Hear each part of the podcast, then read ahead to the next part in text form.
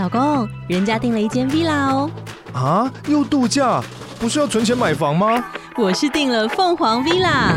哇，竟然有千平花园，十五项休闲公社，回家就像度假哎！而且花园比房子还要大呢。还有我最爱的游泳池，耶！龙大营建 villa 生活，十年防水保固，二至三房，零七三九八五五五五，凤凰 villa。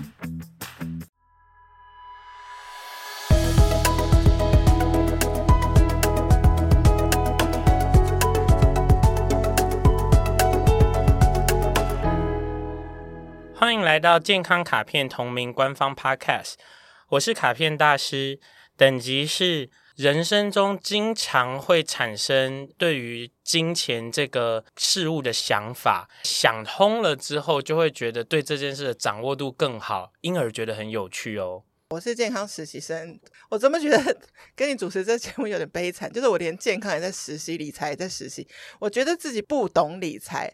我不知道我晚年会不会去卖瓦楞纸？哎、欸，可是其实我这样讲很不好，我没有看不起卖瓦楞纸的意思，我只是我对自己的焦虑。OK，哎、欸，我觉得很棒。哎、欸，我们我们先来先来说明一下关于那些大家不跟你聊的禁忌话题。我们这一集要聊的是贫穷焦虑。我觉得，如果以现代一点来说的话，就是自从开始流行，不是大家都喜欢聊财富自由吗？对。然后我就发现身边的人开始有贫穷焦虑，就是相对他觉得他这一生可能永远不会到达那个写财富自由的那本书的作者那个境界，嗯，他就可能去另外一个极端了。会不会他就是贫穷，所以他就开始焦虑了？嗯。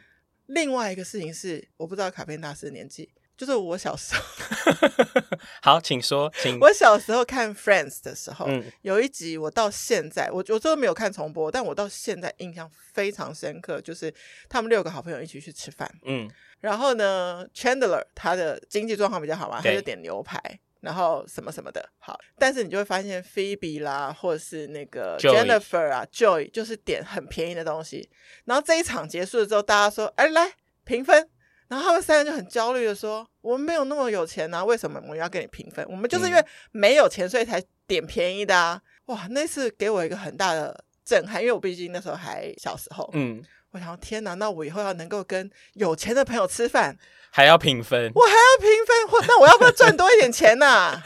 好，我们当然就是我们有二十分钟的时间，可以好好的讨论这些内容。对，可是我好像也可以用两句话轻松的完结这一集。按那个，不能不能，因为我们的 podcast 时间要有。呃，财富自由是一个假的议题，财富自由是一个跳板。财富自由的真正想要达成的东西叫做意志的自由。就是你的 freedom of will，也就是说，你想要发生什么事，想要做什么事，不会被困住。那有一些人会觉得，他被困住的点都是来自金钱这个资源的不够，所以他觉得他有了金钱的自由之后，他就是拥有了所有的其他的自由。所以啊，以这个论点来说，贫穷焦虑。不是贫穷的焦虑，嗯，贫穷焦虑是意志无法被伸张的焦虑。哎，通常大家都会觉得说，你现在要做 A B C D E F G 斜杠斜杠再斜杠，然后变现变现再变现，然后最终目标是财富自由。但你反而觉得财富自由不是最终的，财富自由不但不是最终目标，甚至可能是一个陷阱，你知道吗？你知道网络上有非常多非常多，我这次去看，有非常多非常多人提出，你到底到什么什么退休前要存多少钱，然后给你很多算式，告诉你你要怎样财富自由。你知道这全部全部全部全部东西，我没有真的看得那么懂，但是越看越迷惘哦，焦虑。对，所以我刚刚说，为什么财富自由可能是一个陷阱呢？是这样子来的哦，我现在。走出门，我有左边、右边两条路。左边这条是赚钱，右边这条是做我想做的事。如果我很有钱，我会选做我想做的事。的事，如果我没有钱吃饭了，我会走赚钱。有些人运气好，他会遇到一些道路是能够赚钱，而且是他想做的事。对，所以他会觉得太棒了，有一条对我来说天造地设的路，所以他就在这里一直走，一直走，一直走，走到有一天的时候呢，左边赚超大的钱，但是你想做的事会变值一点，右边继续这样，可是你不会再赚到更多钱了，你想做的事会一直这么的美好。非常多的人会走左边，赚钱那个赚。疯狂的大钱，让我的理想有一点变质。呃，我假设啊，我没有任何的投射对象。好，假设很怕被炎上。一位就非常非常非常非常喜欢料理的，嗯，他当年一定只是一个徒弟，嗯、对。然后他就因为走了喜欢的这条路，然后后来就是被肯定，嗯，然后就变成餐厅老板，嗯，就他要做事就变成经营经营经营经营，然后可能他很少在。去料理了，嗯，就是你说的左边的路。但你觉得大部分人就是会决定继续去赚钱，然后可能开第二家、第三家、第四家餐厅，对，比较是现代人会做的选择。或者是说，我觉得这个里面有，它就有一个百分比的问题。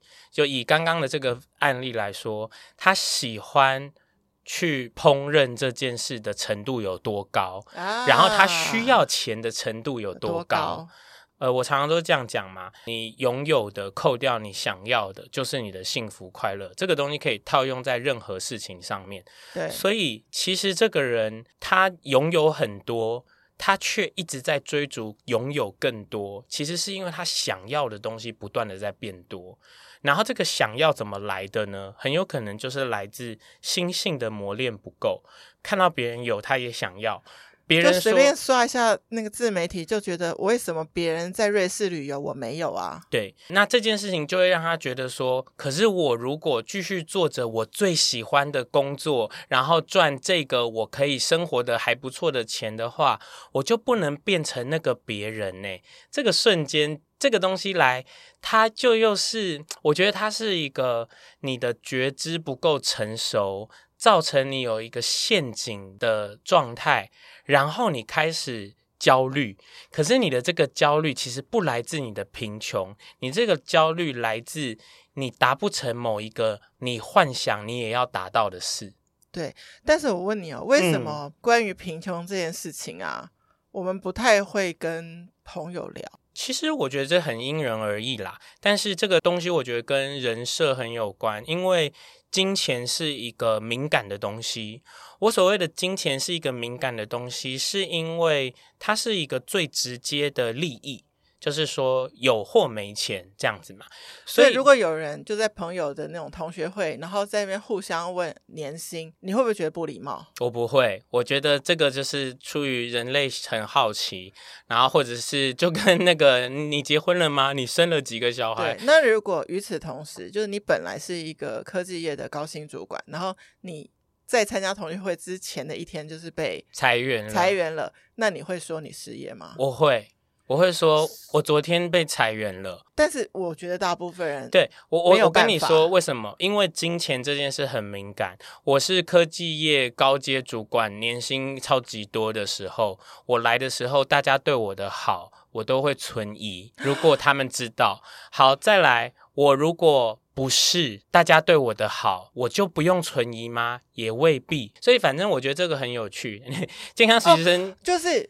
现在现他因为那个标签而跟你远近，对对对，他这是一回事。但是刚刚健康实习生暂时陷入一个震撼状态，我离开了我的麦克风，对，贴到椅背去了。但我刚刚要说的关于金钱是一个很敏感的事，或者说我们如果贫穷或是什么的时候会遇到一个问题。好，我问你哦，如果刚刚这个场合，然后呢，你说啊，我其实已经失业一两个月了，身上都没有钱，这个时候。你就突然感觉到有一些人对你比较疏远，或是干嘛的话，你会有点难过嘛。不过可能也会有人突然比较靠近你，对不对？他可能会跟你讲说：“哎、欸，要不要介绍介绍你工作啊？”或者说：“哎、欸，我其实需要人帮忙我，或是什么，或是什么，对不对？”所以你你会某种程度去重新评估远近。可是呢，我为什么说金钱很敏感？是因为那你在这个时候如果有困难，你是不是会心里有一种感觉，是这些还愿意接纳我的人，好像可能会协助我？然后你，例如说，你就问了这里面你觉得你跟他关系最好的人说，哦，可是我真的这个月房租交不下去，你可以先借我五千块吗？然后，如果你现在心里已经预知。对方其实绝对拿得出五千块借你，而且对他完全不会有任何影响。然后他说：“哦，不好意思，我们家有说，就是都不可以借朋友钱。”的瞬间，你就会再一次被我刚刚说的，金钱是一个很有力量的东西，直接你就会被。打趴到地上，你会觉得啊，所以我所感受到的所有的好跟坏，其实都不见得是真的好跟坏。这个是为什么大家对于金钱这件事情会有很多的敏感比较，或者是不敢讲。对，不敢讲。其实你知道，我有时候我有的朋友会跟我讲说。他的朋友，例如说什么家里有几十台车，然后他们多有钱多有钱干嘛？然后爸爸就会买房，直接买房子给他，然后再买房子给妹妹干嘛干嘛？其实我觉得他在讲的时候，他就是抱着非常强烈的，就是说，哦，要是我也有这种爸爸就好了。那这个东西我也可以理解嘛，就是羡慕嘛。对，OK OK。可是啊，在他讲述的时候，我可以感觉到他觉得那个。爸爸一直买给他的那个朋友，他觉得那个人的身份是更高的。对，但我觉得这很荒谬，那个就不是他的实力，那就是他的运气。然后还有这这也不代表他是一个比较好的人。对，我有读过一个文章，就说大家请不要太过度的羡慕富二代，你想办法把自己变成富一代，这个才是。你努力来，这是一回事。然后另外一件事情就是，就是有的时候我以前会会笑说，就是媒体会访问，例如说做一个事业成功的人，或者。媒体会访问赚很多钱的人，对，问他怎么赚很多钱，然后呢，把他讲的一些话，把他弄得很像，例如说名言佳句或是什么。然后我我也我已经完全忘记了，反正总之他们就是访问了一个 maybe 就是做了一个什么料理或什么，例如小笼包或是什么的师傅，然后赚了很多钱，然后开很多店或干嘛。然后那个师傅就被访问的时候，他就说啊，我就只是很会做小笼包而已啊，你们以为我可以讲出什么大道理哦？然后我那时候就是觉得很。很赞，就是他很清楚，不是因为你赚很多钱，你的其他东西就会变好啊。你的觉知、你的历练，你懂不懂得如何在生活里获得你更多你舒服的事？你有没有照顾你的健康？这些这些通通都还在，那些东西不分你有钱没钱呢。我觉得很难跟朋友聊，跟很难达到卡片大师刚刚说的嘛，就是说，其实你意志的自由才是。更重要的是，我觉得普遍大家很难达到这个境界，是因为这整个社会风气，就像你刚刚说媒体的访问，嗯，他们会投射某一种成功才是成功。所以你刚刚讲的那种，其实有一个很有趣的比较，假设有两个同学，他们基本上得到的资源都差不多，可能家庭背景都差不多，嗯，但他自己的欲望，A 是觉得我这一生要买到一个。透天处才是我的天花板。嗯，嗯，B 觉得说我一辈子租房，但是我过着喜欢的日子，自给自足，我有一个小农地可以自己种菜自己吃，也是我的天花板。那这两个天花板毕竟就就是不一样啦。对，然后那 A 会比较痛苦。我跟你说，我觉得这个天花板，首先 我要回到我们这个本 Podcast 最大主题，叫做因人而异啊。因人而异，对，就是说。假设我们这样看，客观的看，觉得 A 的天花板好高，B 的天花板比较低，所以 B 应该比较舒适，A 应该比较。可是我们不知道 A 往上走一格，他多得到的快乐有多少，啊？B 往上走一格，他多得到的快乐，那因为这件事，所以你其实没办法这样子评价它。可是呢，我有一个方式可以让 A 跟 B 都是健康的。好，就是当 A 发现他其实。无法抵达透天错的时候，他如果有那个弹性，对，把这个标准降下来，他就舒服了。而 B 如果一直在他的天花板，开始觉得无聊，他愿意多去做一点什么的时候，他也找到了舒服的方法。所以啊，我我有的时候，嗯，就像是，其实我的朋友有的时候会跟我说，他们不理解。我的一些金钱花费方法，因为那听众朋友听到都，如果你都已经愿意听到第五个系列了，我想你可以理解卡片大师是一个怪异的人嘛。我我我 我我喜欢的东西就是把所有的东西换回成人生最重要的三个资源：金钱、时间跟体力，所以我为了要有体力，所以我此生都把时间跟金钱用在健康上了。然后再来呢，因为时间这个资源太重要了，它是一直在溜走的，所以我最讨厌被浪费时间和浪费自己的时间了。所以都是准时开会，准时结束。所以任何事情只要会额外多占用我的时间，我就用钱解决。对，然后就会被人家说你好浪费哦。然后我那时候心里就想说，你在说的是说，你觉得我用金钱换的时间很浪费，那是因为你觉得你的时间不宝贵。我觉得有一个很普遍的那个家人之间的对话，就会觉得说，你早点出门，不然你到最后一秒又要赶计程车了，很浪费。嗯，但其实你问一些，我不能说成功人士，或者说他对于时间的敏感度比较高的人，他说，其实我在车上，我还可以做一些事情，也没浪费。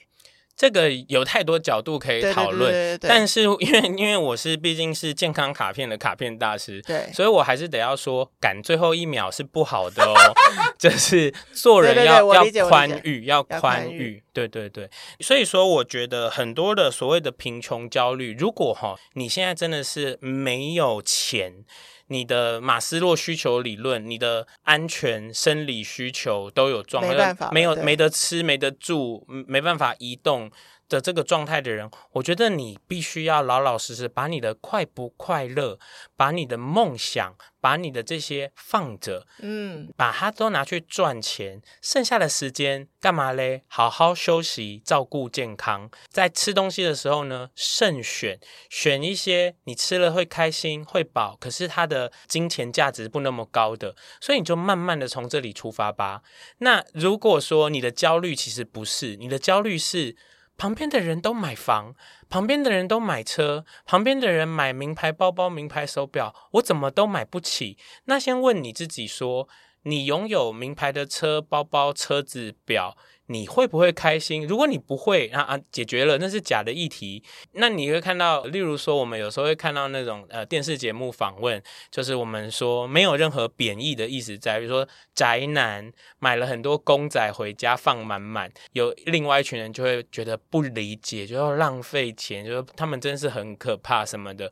可是身为当事人，就会觉得。那个带给我多少的快乐，你根本就不懂。我只需要花一百块、两百块、三百块，好，我不知道价钱。比如说，我还不用去什么环游世界才会快乐。我得到的这个公仔每天陪伴我，其实比你用尽一生去找到一个很喜欢的人，我更快乐。哎，我懂，我懂。对，所以我觉得，如果你对于贫穷这件事有焦虑，我希望你第一步。检查你是不是真的真贫穷，真的没有钱。对，所以如果你是真的没有钱，你的你的真的没有钱的定义是已经影响到我可以正常的吃喝对对对，也就是说你的安全和你的生理需求、食衣住行有问题。对，这个的话你要处理。第二种呢，是你对于快乐的追求。还在思索，那你要先想清楚一下，你才能判断你是不是贫穷焦虑。不过我现在因为，诶，我不知道我们的内容里有没有这件事，可是我想要问，欠钱，哎呦，欠钱，欠钱是不是欠钱的人的贫穷焦虑，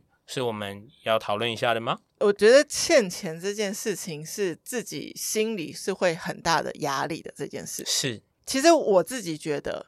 欠钱，如果他是为了投资一个创业或什么，他那个欠钱好像是一个暂时的事情，是不是有就是会有结束的一天？但是更让人家没有办法去舒适的是那种担心永久的或是晚年的贫穷。嗯，我觉得很有趣啊，就是说。你知道，如果说请这个听众朋友不要乱学习哈，你知道，例如说我欠银行几百万，对，然后我破产，对的话，我大概只要还几十万嘛，就宣告破产。对对对，然后我可能不能出国玩，嗯、然后呢，我可能例如说我的薪水三万块发下来之后，可能会被马上转过去，没有会被扣掉，例如说被扣一万块要拿去还，然后我只能拿到两万块。对，我说老实话。你这样子比原来的欠几百万真的舒服太多喽，所以就破产没关系。你应该感，你应该感到很舒服，因为你不用真的还是拿着三万块，然后抓在手上，可是有几百万压着你，你就是拿到三万块以后，好好可怜哦，被扣一万，那我就两万块好好快乐的生活。真的好很多。所以这个东西，我希望就是如果你现在有这个状态的人，你要看得清楚。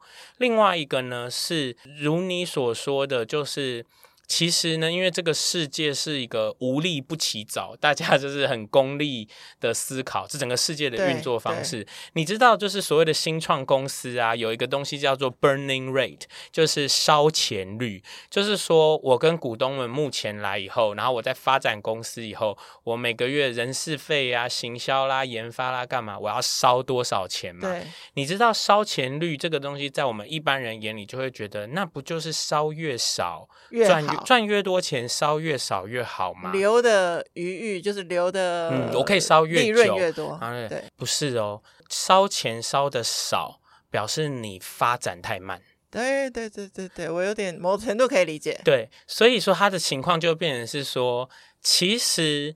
你如果举债很多了，那某种程度上，例如说，不管你你的资金来源可能是股东嘛，可能是借钱嘛，或者是尤其是你如果是自己创业、单独创业，你很有可能是亲朋好友借一借，谁借一借，你会很不敢花。没错。可是呢，如果你从新创公司的角度来看，评估新创公司的角度会说，你现在就是应该要赶快发展，你还不赶快花钱？因为我不是创业家，我可不可以用一个很简单的例子？你在。帮我理解一下，就是说，假设我现在要开咖啡厅，嗯，那如果我用保守的方法，我就说，哦，我十年慢慢开，开十家。可是可能创业思维应该是，你一年就把十家开出来，然后到处有人看得到你，让你的知名度马上提高，就可以马上再换现金回来，是这样吗？这个十家好像太少，一百好了。这个某种概念里呢，是说你想要开哪一种咖啡店啦？对对对。但好，我们如果我们就以赚钱为考量，当然，因为有一个东西，呃，不晓得听众朋友有没有听过，叫做金钱的时间成本。Uh huh. 十年后的一万块，在现在是没有价值的。所以这件事情会告诉我们一件事情，就是说，你越早能赚到的钱，其实它才是真的有价值的东西。所以这也、就是、会变。对，而且钱钱会变，而且钱可以用来滚钱。OK，对，所以因为我现在就有钱，所以我才可以开下一家。了解。对，唉，所以说这个贫穷焦虑，我们没有真的很解决到焦虑这一件事。呃，我们花了很多力气在讨论说。到底金钱其实真实的意义是什么？那我刚刚讲的那个故事，其实我好像没有讲的非常完，所以我想要完结它一下。所以你问你的朋友说：“你可以借钱给我吗？”的时候，他说：“嗯、哦，我们家是规定都不能跟朋友之间有金钱往来的。”的时候，其实你会受伤，对不对？其实他也可能会受伤，诶，因为他可能会觉得，其实他很想借，可是。可是他真的被告诫过，或是他以前被伤害过，或是他有被借钱没有还过。哎，我想问，健康实习生，你有没有借钱给人家，然后没有还给你过？有，但是我记得金额不大，什么可能五万以内这种。我跟你说，我这一生跟非常多的人借过非常多的钱，然后都有还。嗯，我记得的我都有还。然后我这一生借了非常非常多钱出去，出去我都没有拿回来，回来我也没有不快乐。这怎么感觉跟我那个婚宴包红包的差不多？